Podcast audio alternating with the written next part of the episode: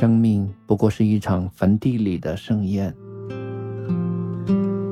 饮吧，唱吧，死亡就微笑着翩翩飞临。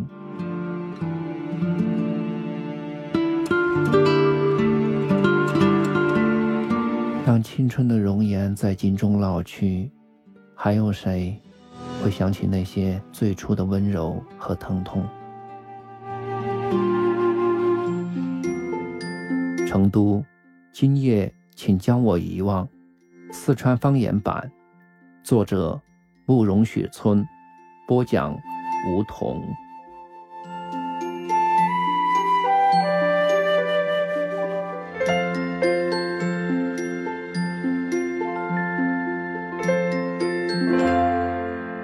第二十九集。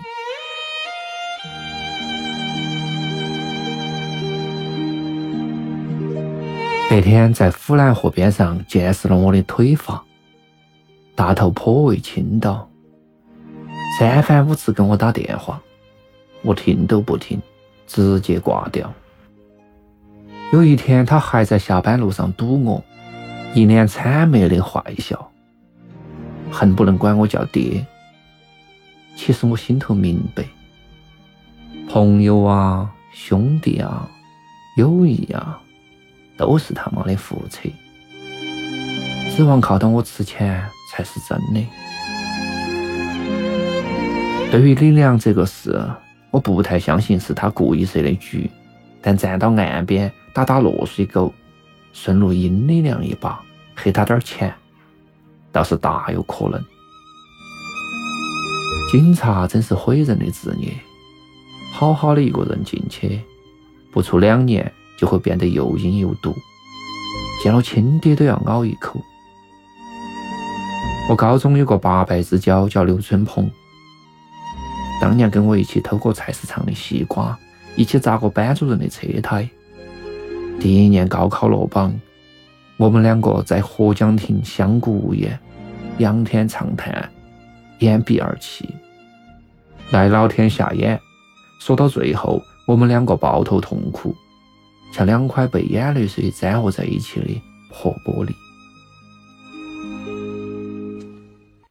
他高中毕业后一直在火车站附近当民警，几年下来变得异常凶恶，对哪个都留亲不认。前些日子有朋友开车在北站撞到了几块栏杆，被他逮到，声称要吊销驾照。朋友找到我帮帮到说情。朋友找到我帮他说情，刘春鹏当到我的面说：“好好好，哥们儿的事就是我的事。”但一转过脸去，该罚款照样罚款，该扣分照样扣分，让我结结实实的丢了回人。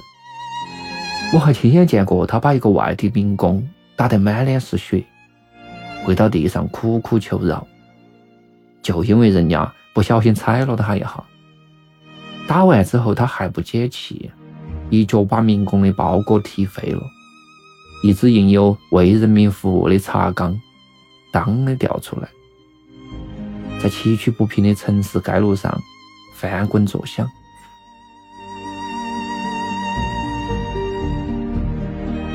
我说：“你可以相信王大头，但是不应该随便相信一个警察。”李良说：“钱都给出去了，想那些还有啥子用？”我心头窝到一口气。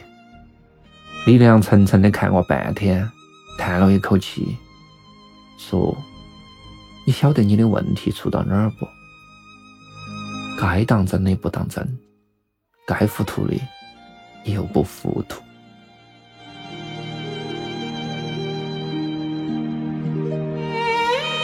那天大头的脸色很不好看，气呼呼的鼓到腮帮子瞪我。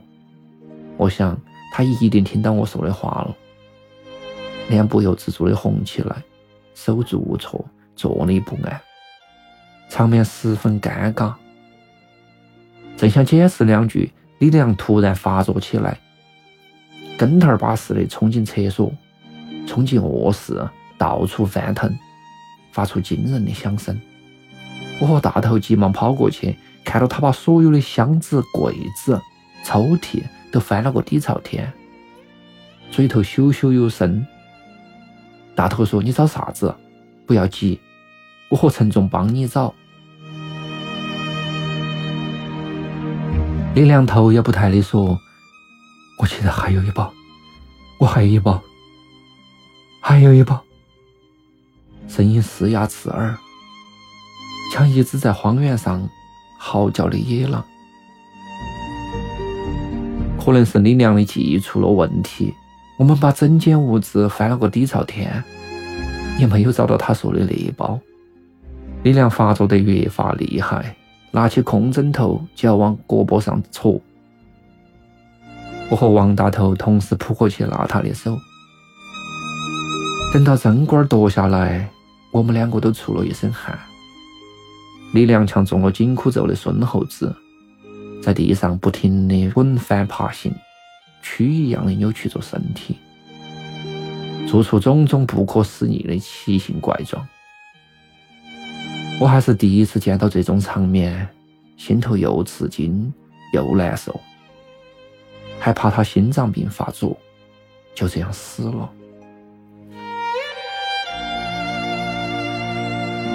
王大头跟他搏斗了半天，气喘吁吁的对我下命令：“去，找绳子把他绑起来。”我刚要转身，被李亮一把拖住。他可怜巴巴的抱到我的腿，说：“陈总，求求你，你出去给我弄一点嘛，弄一点嘛。”我费力的掰开他的手，纵身跳出圈外。李亮在我身后“嘣”的一声倒下，脸上覆满了鼻涕和眼泪，嘴唇兀青，瞳孔放大，像一具死不瞑目的尸体。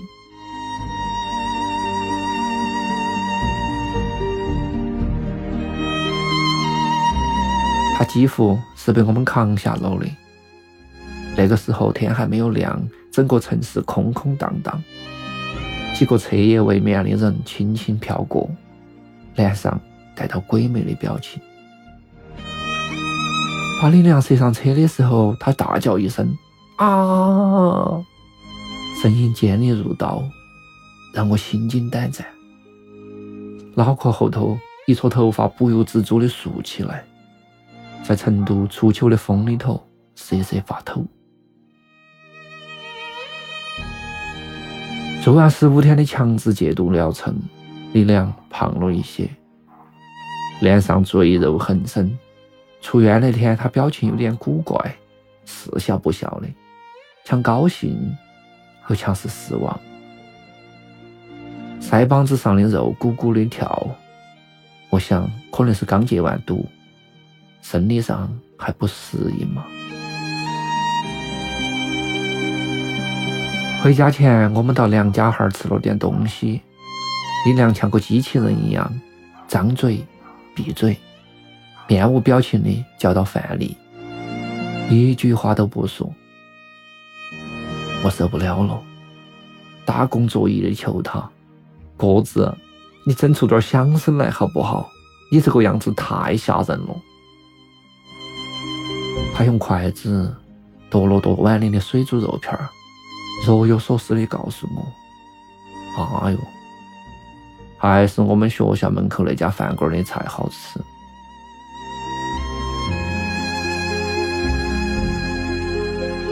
第二天他就失踪了。我一片又一片的打他的手机，就是没得人接，把他家的门都快敲破了，也没有听到回应。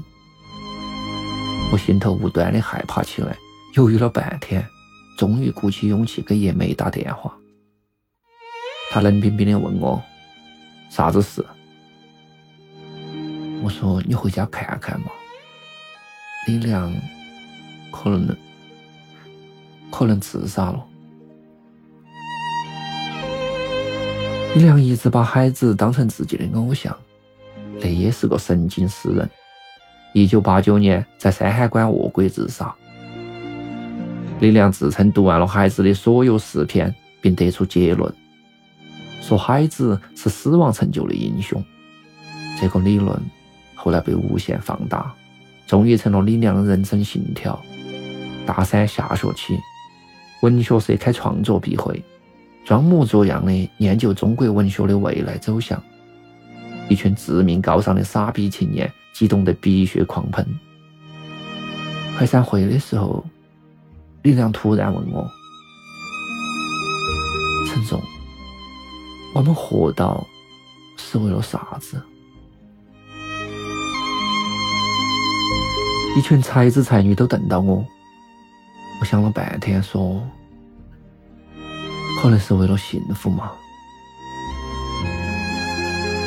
李亮腾地站起来，一边绕场疾走，一边大声地驳斥我的观点：“错，生活，生活只有一个目的。”那是一九九四年，林良二十一岁。他那天穿一件红条纹的 T 恤衫在校门外小摊上头花五块钱买的。关于生活的目的。他最终没有说，但我明白他的意思，那就是死亡。我的幸福是一抔黄土，无风的月夜长草突然晃动，纯洁的纸钱飘落山岗，过路人你珍藏的泪水，必将打湿我前生的遗衣。而那些低落的，亦将默默丰满。这是李亮的月夜。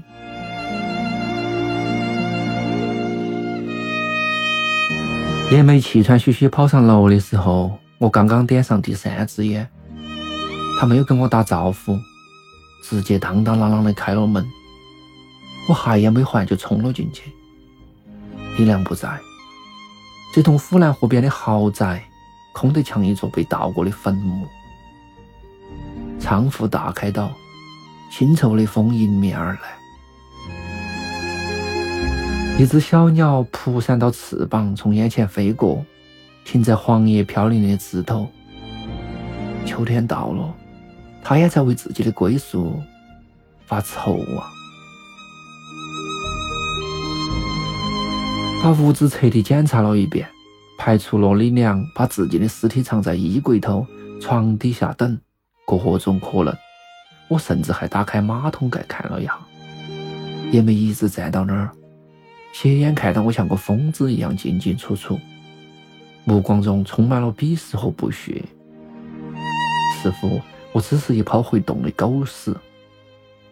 搜查完毕，他冷冷的发话了：“没想到。”你还这么够朋友，我有点生气，板到脸回答：“力量是我这辈子最好的朋友，永远都是。我甚至……我脸红了一下，也没抱到双手，一脸轻蔑。等到我说下去，我鼓了鼓劲，大声的说：‘我甚至可以为他去死。’也没哼了一声。”拿鼻孔看了看我，表情异常狰狞，说：“李亮未必把你当成朋友，你欠他三万两千块，他可是一直都记到的。”我必须承认，我对叶梅依然是一无所知，我熟悉的只是她的身体，甚至只是她身体的几个部分。她心头想的啥子？我从来没有关心过。李良上次阴森森的对我说：“他现在只听你的。”我听了面红耳赤，屁都没有敢放一个，拔腿就跑。作为风月场中的老手，我隐隐约约的能感觉到叶梅对我的感情，包括落山那一夜，包括他趴在我身上撕心裂肺的大哭，甚至包括他泼我的那一杯酒。让我困惑的是，他后来的表现。从和李良结婚到现在，我们一共见过六次面。他每次都像是刚从冰箱里头钻出来，一张脸寒气森森，让我望而生畏。和赵源离婚后，有一天清晨五点钟，他给我打电话，我迷迷糊糊的问：“哪个？”他说：“是老子。”我腾的一下坐起来，问他有啥子事。他不说话，我揉了一下眼睛，听到话筒头传来震耳的音乐声。过了足足一分钟，他忽然说：“算了，就当我打错了嘛。”然后无声息地挂了机。那时天色微明，一线曙光透窗而来，照到我惺忪的睡眼。我抱到电话，傻坐了半天，脑壳头空空如也。倒头又睡，直到天光大亮。醒来后茫然若失，想不清楚那到底是梦还是真的。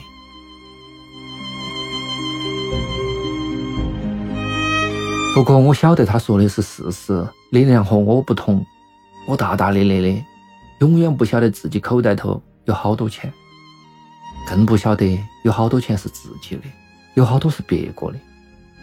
属于那种包头剩下十块钱，花九块钱买包烟的品种。李良是个精细人，给人恩惠、受人恩惠，都要一笔笔的记到心头。他既然记得我欠他的三万二，就应该还记得他欠我有好多。大四最后一学期，李良极其潦倒，所有的钱都甩到了麻将桌上。他手气总是不好，瘾头却大得很。任何时候，只要站到楼道上喊一声“三缺一哟”，他保准是第一个窜出来报名。那学期开学的时候，我带了两千三，不到三个月花得精光，其中至少有一半是给他付了赌债。毕业后回成都，他连买火车票的钱都没得。全靠我大力赞助。到成都后无处容身，又是我把他收留到家头，连吃带住，蹭我们爸的红塔山抽。我妈还帮他洗袜子。是的，我要说的就是这个。